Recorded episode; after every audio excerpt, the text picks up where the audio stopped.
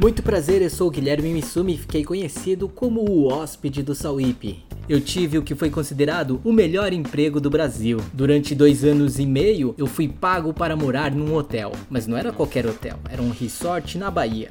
Imagina a vida: morar num hotel, pé na areia, calor o ano inteiro, sombra e água fresca. Quem não gostaria de ter uma vida dessas? Tá, mas aí você deve estar se perguntando: da onde surgiu tudo isso?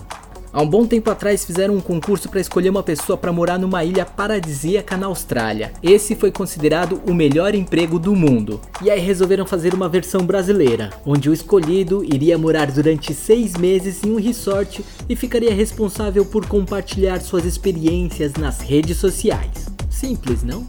Depois de alguns meses e várias etapas do concurso, eu fui o escolhido.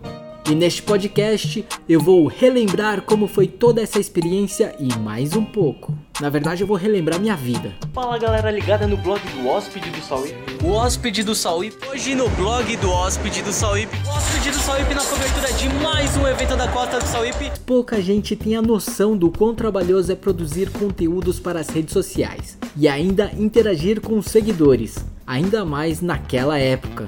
Não era simplesmente postar foto e pronto e é um serviço praticamente 24 horas por dia.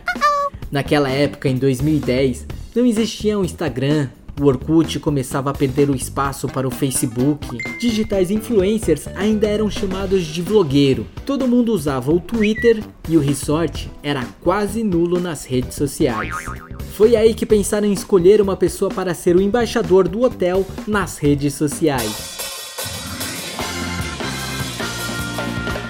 O concurso era para escolher uma pessoa para morar seis meses no resort, mas o projeto foi dando tão certo que os seis meses viraram dois anos e meio. O hóspede do Sauípe virou um personagem ilustre e ganhava mais seguidores a cada dia. Eu acredito que toda a bagagem que eu conquistei e carreguei na vida me levou a ser a pessoa mais preparada para ser o hóspede. E neste podcast eu também vou contar o porquê eu pedi para sair. Eu conheci muita gente. Imagina que toda semana chegavam centenas, milhares de hóspedes, além dos colaboradores que trabalhavam no hotel. Então eu fiz muitas amizades e eu vou compartilhar um pouco neste podcast. Aliás, eu vou contar com a sua participação. O Facebook, o hóspede do Sauípe, tá ativo, então se você quiser mandar uma mensagem para mim, é só me escrever lá. E uma coisa que eu via muito era: "Ah, você é o vida boa? Ah, então você é o cara que não faz nada. Olha o cara mais sortudo do Brasil." Você ganhou um prêmio na Mega Sena, hein? Mas ninguém fazia ideia do que era ter o melhor emprego do Brasil. E as pessoas só viam lado bom, mas ninguém sabe o que eu percorri para chegar até ali. Eu acredito muito que nada é por acaso e neste podcast eu vou falar muito disso. Nada é por acaso. Nada é por acaso. Nada é por acaso. Nada é por acaso. Nada é por acaso. E tudo tem um porquê. E hoje, quando eu relembro tudo que eu passei, tudo que eu vivi desde criança, parecia que estava já escrito que eu seria o hóspede do Sauípe. E eu vou contar tudo isso neste podcast. Porque não foi apenas sorte a minha formação, a educação que minha família me deu, ter participado do movimento escoteiro, ter aprendido a jogar capoeira, as minhas experiências profissionais principalmente como paparazzo.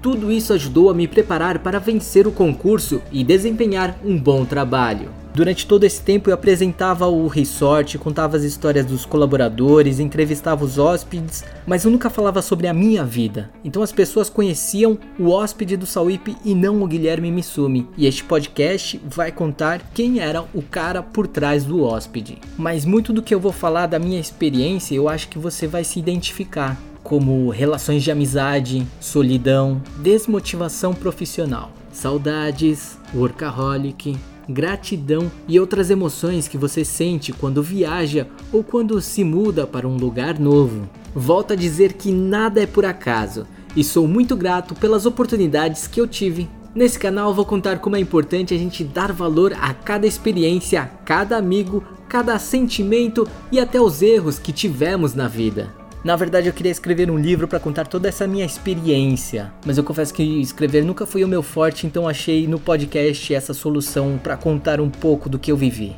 Bom, eu conto com a sua companhia e até a próxima. Valeu!